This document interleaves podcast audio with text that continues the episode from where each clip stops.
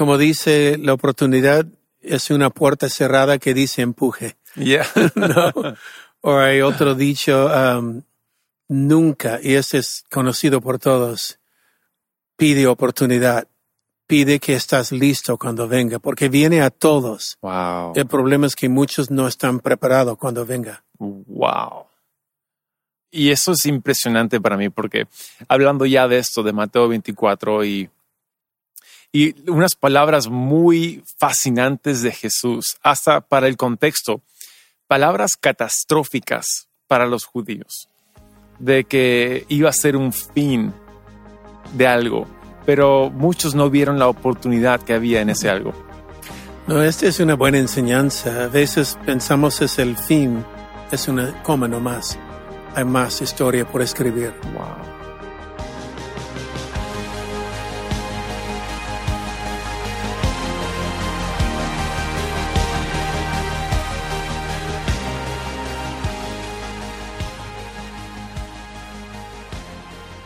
Hey, ¿qué tal? Y bienvenidos al Haciendo Iglesia Podcast. Yo soy Taylor y estoy aquí con mi padre, el pastor Robert, y este es el episodio 85 y el tercero de aquí de la sede de Surco. Obviamente hemos grabado tres seguidos aquí y, y me gusta, me gusta.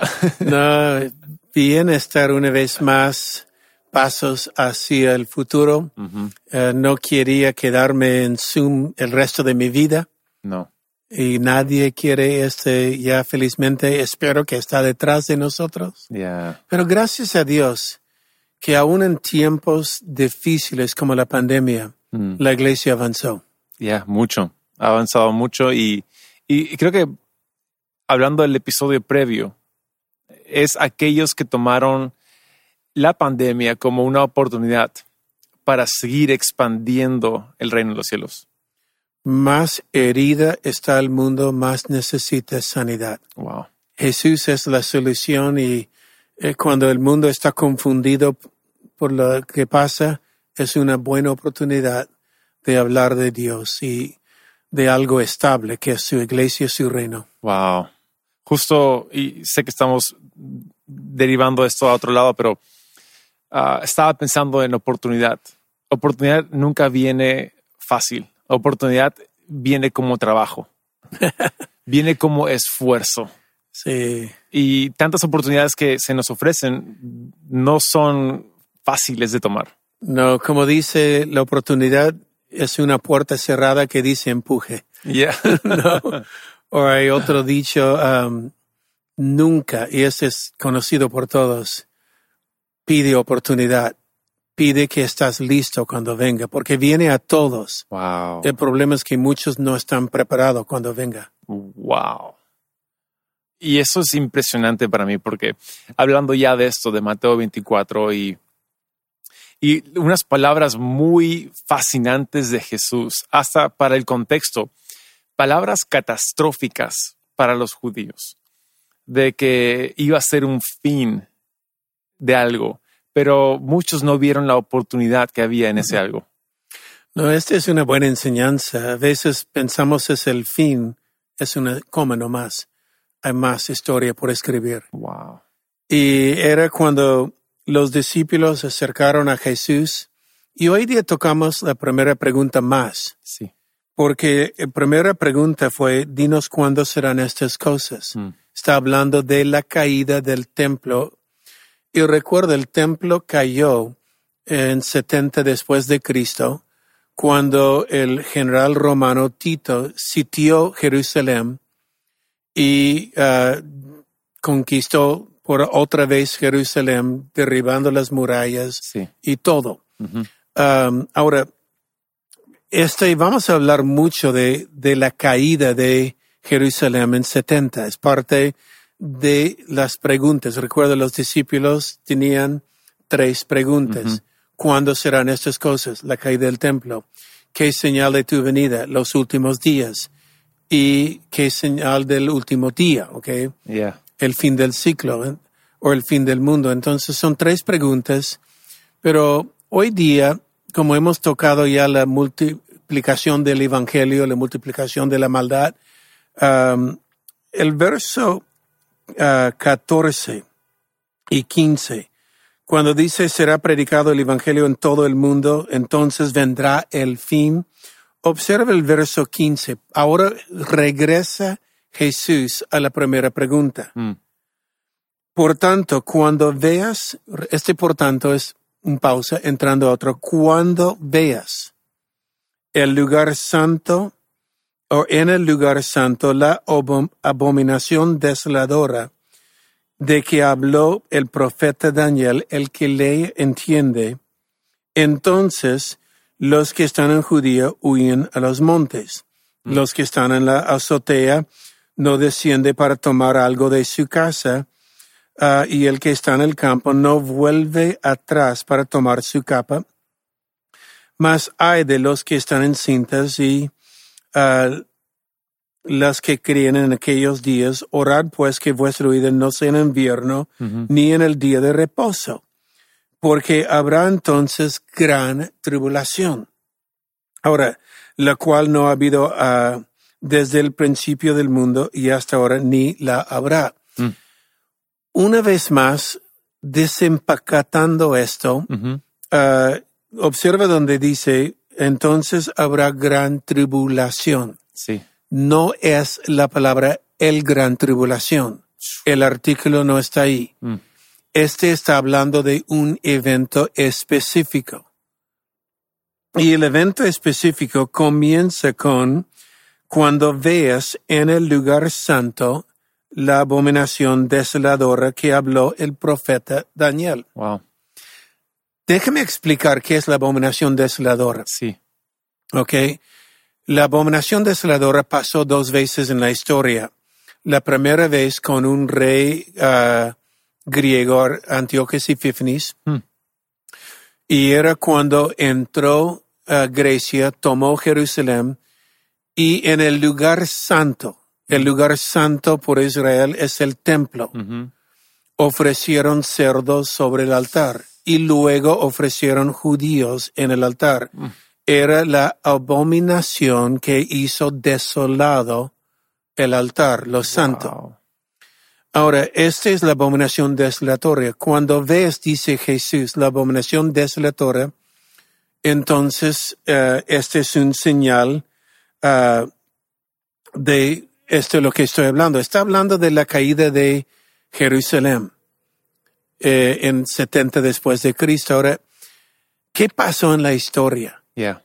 En la historia, los romanos, cuando entraron a Jerusalén, despedazaron el templo, pero no antes de desolar el templo ofreciendo cerdos, Wow. algo inmundo en un lugar santo, y luego hasta judíos sobre el altar, matándolos en el altar de sacrificio que estamos viendo desde tiempo de Salomón. Wow. Esto es la abominación desoladora. Wow. Como dije, pasó 150 años antes de Cristo con Antioquías Epífanes, pero Jesús ahora dice, este es el señal de la caída del templo. Mm. Ahora, es interesante porque luego dice, y muchos hemos oído esto para poner temor en la iglesia, entonces los que están en Judía huyen a los montes. Yeah. Los que están en la seta no baja o desciende para tomar algo de la casa. Mm. Ah, y el que está en el campo no vuelve atrás. Mm. Más allá dice, uno estará en el campo, uno será tomado, otro no. Um, muchos toman esto como un señal del arrebatamiento. Yeah. Ok, en otras palabras, en el arrebatamiento no baja a tomar algo de la casa, o si estás en Judea, ah, corre a los montes, no vuelve a la ciudad. No, perdón, una vez más, me emociona. Pero en el arrebatamiento no hay tiempo de bajar de la azotea, estarás con el Señor en el cerrado de un ojo. Ni habrá tiempo de volver a la ciudad, no, estarás con el Señor. Entonces, este no está hablando del arrebatamiento, está hablando, y recuerda, le dije cuando sitió Tito, la historia nos enseña, los histo- historiadores, Josefes y otros, nos enseñan que los cristianos huyeron. Sí. Los cristianos vieron esta profecía y lo tomaron en cuenta. Yep. y no estaban en la ciudad. Los que estaban ahí eran fariseos, saduceos y celotas, Sí. los judíos. Pero los cristianos, tomando la palabra de Jesús, huyeron a los montes, salieron rápido de la ciudad porque vieron Roma está cerca, Roma está comenzando a sitiar. Había tiempo cuando Roma comenzó el sitio Yeah. de correr y salieron porque Wow. Jesús dijo lo que iba a pasar. Y hablaba durante este tiempo, verás la abominación o la segunda abominación desolatora. Wow. Ahora, muchos ponen este al futuro, la abominación desolatora, lo cual implica que hay que volver a construir el templo. Au. Yeah. ¿Ok? Ah, o porque la abominación desolatora solo puede suceder en el templo, Mm. porque es un lugar santo, consagrado por Dios, y viene algo inmundo y lo des, desagrala, o lo Sí.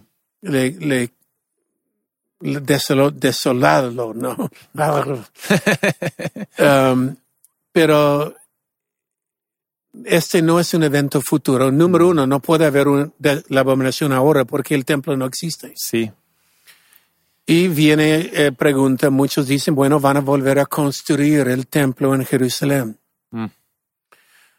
Y yo digo, ok, puede ser que lo construye, pero no es algo que debe alegrar nuestro corazón.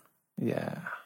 Y creo que eso confunde a mucha gente, porque uno puede pensar, ah, es la reconstrucción del templo, que sea la voluntad de Dios hacer eso, pero tú nos has eh, enseñado, y es obvio ahora verlo, de que la reconstrucción del templo no es la voluntad de Dios. No, yo no lo creo. um, y le explico por qué. um, es teología, doctrina, y es importante entender la obra de Jesús en la cruz. Amén. Um, comienzo, libro de Hebreos, el autor dijo, ya no hay sacrificio por el pecado. Una vez y para siempre Jesús vino y quitó el sacrificio. Ya no hay, ya no volverá a sacrificios de animales, becerros o ovejas Yeah. ya no existe. Jesús una vez y para siempre quitó el pecado del mundo. Juan el Bautista, he aquí el cordero que quita, no cubre, quita el pecado del mundo. Wow. Um, sucedió algo cuando estuve contigo en Jerusalén. Ah, y las veces que he ido a Jerusalén, yo recuerdo hasta ahora la primera vez que yo fui, fui al lugar del templo. Ujú. Ah, es un lugar en Jerusalén donde veas la muralla de lamentación.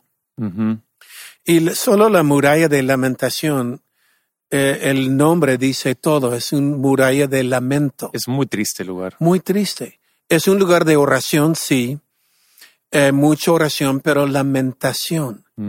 ¿Y por qué lamentan? Porque encima de esta muralla, el muralla está al pie del templo. Sí. era justo la muralla que separaba lo santo con el afuera. Ujú. Y están ahí en la muralla, el, la- el muro del templo. Ujú. Adentro había un patio, luego en el patio, el mismo templo, había el altar, ah, lavatorio y luego el lugar santo, el lugar santísimo. Ujú. Ah, hablamos esto en Apocalipsis mucho, la sombra, lo que había en ah, el Antiguo Testamento, la sombra lo que vemos en el cielo. Yeah. Pero en el templo, los judíos lamentan. ¿Por qué lamentan? Porque no hay sacrificio. Exacto. Y ellos están esperando volver a construir para volver a sacrificar. Es que no pueden sacrificar en otro lugar que no sea en el templo. es el único. Es más, bien curioso porque en este lugar lo- donde estaba el templo de Salomón, hoy día hay una mezquita. Eso. Y en este mezquita um, es curioso porque yo recuerdo cuando subí Mm, ah, y puede pasear, es un lugar palestino, es un lugar donde hay ah, más árabe, más musulmán que ah, judío o cristiano. Arriba, encima, los judíos están abajo en la muralla, pero encima donde estaba el templo es más árabe, más musulmán, Sí.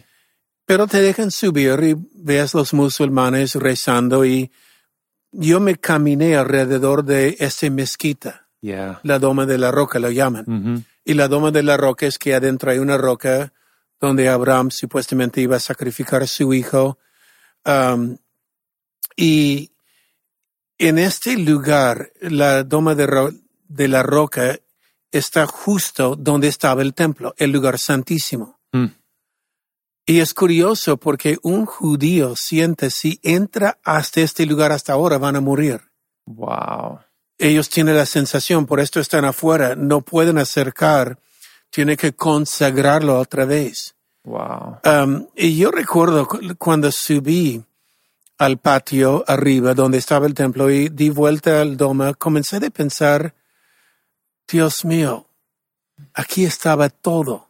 Mm. Aquí era el centro de todo, desde, desde Salomón, desde David. David compró este monte eh, diciendo, yo no voy a comprar algo que no me cuesta. Eh, porque el hombre dijo, yo te doy, ofrece tu sacrificio para el pueblo. Y David dijo, no, yo no puedo. David lo compró y ahí construyó el templo. Bueno, Salomón lo construyó, pero eh, desde ese tiempo fue el centro de todo. Yeah. Es decir, ahí había Pascua, donde una vez al año fue hecho un sacrificio por el perdón de pecados. Mhm. Desde este lugar fue lugar de consagración y eh, hasta no solo el pecado una vez al año, pero los pecados de purificación que había ah, diarios ahí. Mhm. Ah, todo era el centro y los judíos no, no importa dónde estaba en el mundo, tenía que viajar y yo caminando sobre esto sentí la historia, Wow. como la gente venía de todo el mundo aquí, a este lugar. Yeah. La otra cosa que alguien nota cuando está en Jerusalén es la tensión.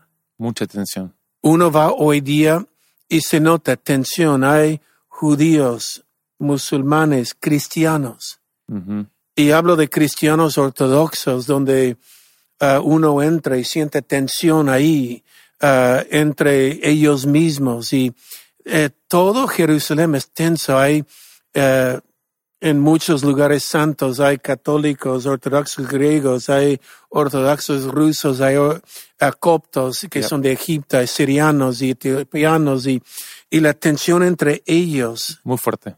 eh, es algo, pero ellos y los palestinos y los musulmanes es otro. Y hoy día vemos la noticia de Palestina e Israel y está en la noticia hoy. Yeah. Y hay muchos cristianos que dicen algún día va a desaparecer este mezquita y van a volver a construir el ta- tabernáculo o el templo. Mm. Y si vuelven a construir el templo, Mm. si vuelven a construirlo, eh, uno, la tercera guerra mundial puede reventar. Yeah. Literalmente. Literalmente, yo cuando caminé ahí siente la tensión. Yeah. Tú ves los palestinos mirándote como, ¿qué haces aquí? Ese es nuestro lugar. Wow. Um, y ves los judíos lamentando que no podemos ofrecer sacrificio y esperando el día que pueden construir el templo para hacer sacrificio. Y yo creo que hay muchos cristianos con esta enseñanza que el templo será construido. Hay cristianos que darán la ofrenda para hacerlo. Um, Y toda la tensión palpable cuando está ahí. Yo recuerdo un sentado ahí mirando el lugar, me di cuenta que yo creo, yo creo, Robert, yo creo que Dios puso este mezquito sobre este lugar. wow. Era la manera de Dios decir, ya no está aquí, Mm. era aquí. Mm. Aquí era la gloria, la Shekinah, aquí era el sacrificio. Jesús una vez y para siempre puso fin de esto, ya no está aquí. Ahora eh, podemos alabar a Dios en todo el mundo, en México, en Argentina, en Perú, en todas las naciones del mundo. No es un solo lugar. Wow. Jesús dijo, vendrá el día cuando adoraremos en espíritu y en verdad, no en este monte o aquella monte. Wow. Entonces yo me di cuenta, creo que Dios mismo puso este, o permitió que la mezquita llegue ahí para decir a la iglesia, ya no está aquí. Yeah. ¿Y qué hay de aquellos? Y es ahí donde el porqué de, de la pregunta al principio, Sí. que dicen, o que van a construir el templo. Mm. Déjame decirlo, si lo hace, tiene que entender, si lo hace, ¿qué van a hacer? Yeah. Volver a poner sacrificios, volver a establecer el antiguo pacto. En otras palabras, es levantar un puño a Dios o su mano a Dios diciendo, rechazo el sacrificio de tu hijo, quiero volver a animales, Wow. quiero volver a becerros y ovejas. Mm. Y la Biblia dice, ya no hay sacrificio para el pecado. Jesús una vez y para siempre Wow. quitó Mm. con su sangre derramado, eh, fue especiado en el lugar santo en el cielo. Eh, todo este de Salomón, de tabernáculo de Moisés, fue una sombra. Jesús es lo real. En otras palabras, es Jesús, no esto. Esto, no esto. Mm. Es Jesús, ya no esto. Yeah. Entonces, si vuelven a construir el templo, para mí sería casi blasfemia, Wow. diciendo, ya no quiero Jesús, quiero volver a sacrificios y los diez mandamientos o los seiscientos mandamientos que hay. Um, quiero volver. No, no, no, no, no. Mm. Entonces, la abominación desolatora, número uno, no puede ser futuro, Ya pasó. ya pasó porque Dios no va a santificar un templo futuro Mm. porque ya no hay sacrificio para el pecado. Wow. Ok, ah, la abominación desolatora entonces fue cuando Tito entró y literalmente ofreció cerdos en el altar. Wow. Abominación que desaló o quitó lo santo de este lugar Wow. Con lo inmundo. Increíble. Y ahí es donde yo recuerdo una historia que tú contabas, ah, y también mi, con mi madre, de que estaban ahí viendo la tristeza de los judíos, ah, muy ortodoxos, muy, muy fiel a su religión, pero con, sin esperanza. Es triste. Visten de negro sin esperanza. Están en- lamentando, lamentando porque para ellos no hay perdón hasta que hay sacrificio. Wow. Y entonces, si uno lleva hasta el final, no son perdonados. Mm. Hasta que alguien puede construirlo y serán perdonados por animales otra vez en el futuro. Pero Jesús es el sacrificio. Mm. Entonces Dios no va a aceptar sacrificios de animales otra vez. Wow. No va a aceptar. Cuando Él ya hizo una vez y para siempre, la sangre de su Hijo fue derramado. La única puerta por judío y gentil de entrar es la puerta de Jesús. Yeah. Uf, me encanta esto. Y es donde vemos Monte Sillón. Ahora somos Sillón.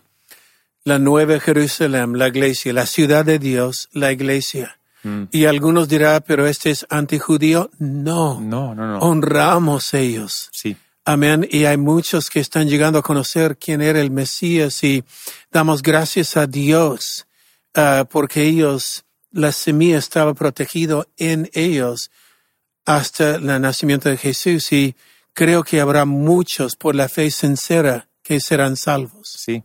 Sí. Y ahí es donde ah, que la oportunidad, al inicio, no hablamos de oportunidad. Ah, sí, hay un, un tema muy complicado para gente, sea dificultad. Pero la oportunidad es de que ya no es vamos a un punto del mundo para alabar a Dios. Ahora cada iglesia es una literal puerta al cielo. Cada iglesia, cada ah, donde hay dos o tres reunidos en mi nombre, recuerda, yo no soy la iglesia, somos la iglesia. Mm. Y cuando hay un pueblo que reúne, que congrega en su nombre, ahí estoy yo en medio y vemos su presencia, vemos su gloria. Wow. Ah, qué buen episodio ha sido esto. Increíble. Nos metimos un poco profundo, pero ah, creo que vale la pena. Espero que alguien que está escuchando esto le haya ayudado Y recuerda, si te gustó, pongan like en uh, las plataformas, ya sea de, de Apple Podcasts o donde sea que escuches Spotify o YouTube. En fin, esto fue el Haciendo Iglesia Podcast. Nos vemos el siguiente lunes. Chao.